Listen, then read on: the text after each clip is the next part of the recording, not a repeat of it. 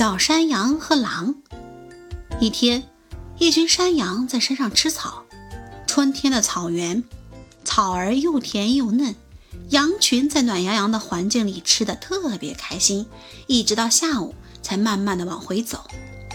一只贪玩的小山羊吃饱了，便一会儿去追蝴蝶，一会儿去闻野花，渐渐地脱离了羊群。一条狼早就在跟踪这群山羊了，只是由于牧羊犬在羊群里看守着羊，它没法下手，所以才一直偷偷地跟着羊群，等待好机会的到来。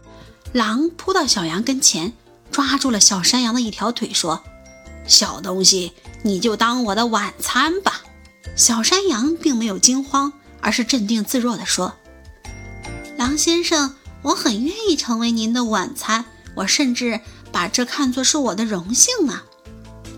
小东西，你可真乖，我就喜欢你这样的乖孩子。狼呲牙咧嘴地笑着说：“不过，狼先生，小山羊说，听说您的箫吹得棒极了，在为您尽忠之前，您吹箫，我来跳一段舞吧，这是我最大的心愿。难得你这么看重我，行。”我们为什么不马上开始呢？狼拿过箫，兴致勃勃地说：“狼鼓起嘴巴吹着，小山羊边唱边跳，越唱声音越响。它的歌声被牧羊犬听见了。几只牧羊犬听出小山羊遇到了危险，一齐狂叫着奔来。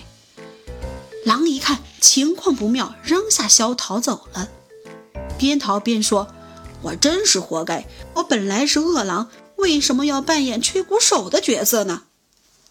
这个故事是说，人们应当做好自己分内的事情，见异思迁往往会失败。